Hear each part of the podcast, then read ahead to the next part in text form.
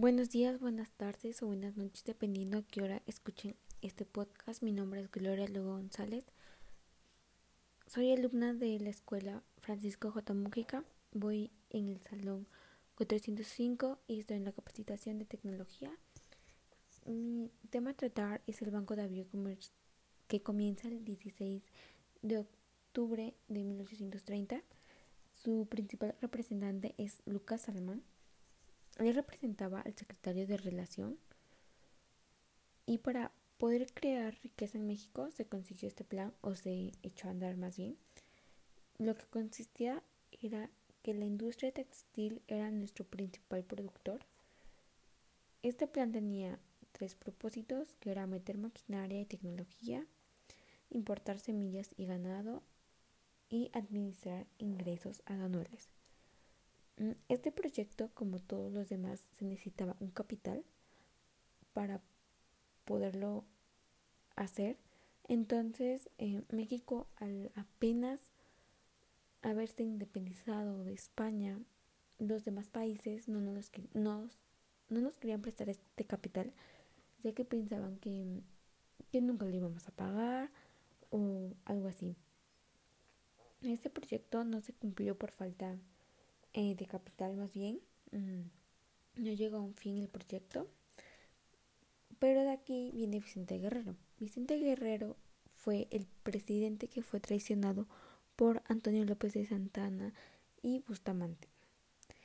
A él le quitaron la silla presidencial, pero cuando estaba este banco de avío, este proyecto, él quería regresar a la silla presidencial del cual fue quitado pero Bustamante lo mandó fusilar el 14 de febrero de 1831. En el gobierno de Bustamante no es bien visto por los antiguos insurgentes, ya que él era un poco centralista y conservador. En 1832, Antonio López de Santana se levanta en armas en contra del gobierno de Bustamante.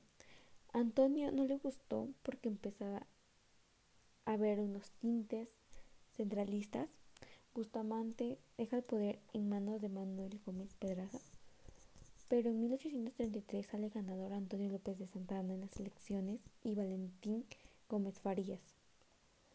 Antonio no quería el poder ya que prefería luchar. Él se declara enfermo y le deja la presidencia a Valentín Gómez Farías. Valentín pensó que la iglesia tenía mucho poder en la política más que el Estado. La iglesia, em, los que estaban en ella tenían mucha fortuna, material monetario, propiedades más que nada también. En la iglesia tenía la información demográfica y el gobierno no. La educación también estaba en manos de la iglesia.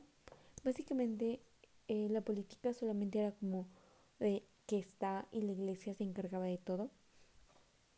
Pero Valentín Gómez Farías no le gustó, entonces él quería separar la iglesia del Estado, quitarle más bien el poder a la iglesia, suprimir la Real y Pontificio Universidad de México y crear la Dirección General de Instrucción Pública en la institución del Estado. Quería obligar a los religiosos al recogimiento sin mezclarse con asuntos políticos, es decir, la iglesia Em, ellos imparten su religión y la política se encarga de todos los bienes administrativos y monetarios del país. Para ello se crearon cinco establecimientos de instrucción pública en el Distrito Federal. Em, también Valentín Gómez Farías quita el diezmo, suprimir el pago más bien, porque era una obligación civil y ya sin no le pagabas, te podían encarcelar. Era una obligación así fueras campesino, capataz, eh, de alta sociedad, lo debías de pagar. El objetivo era dar un paso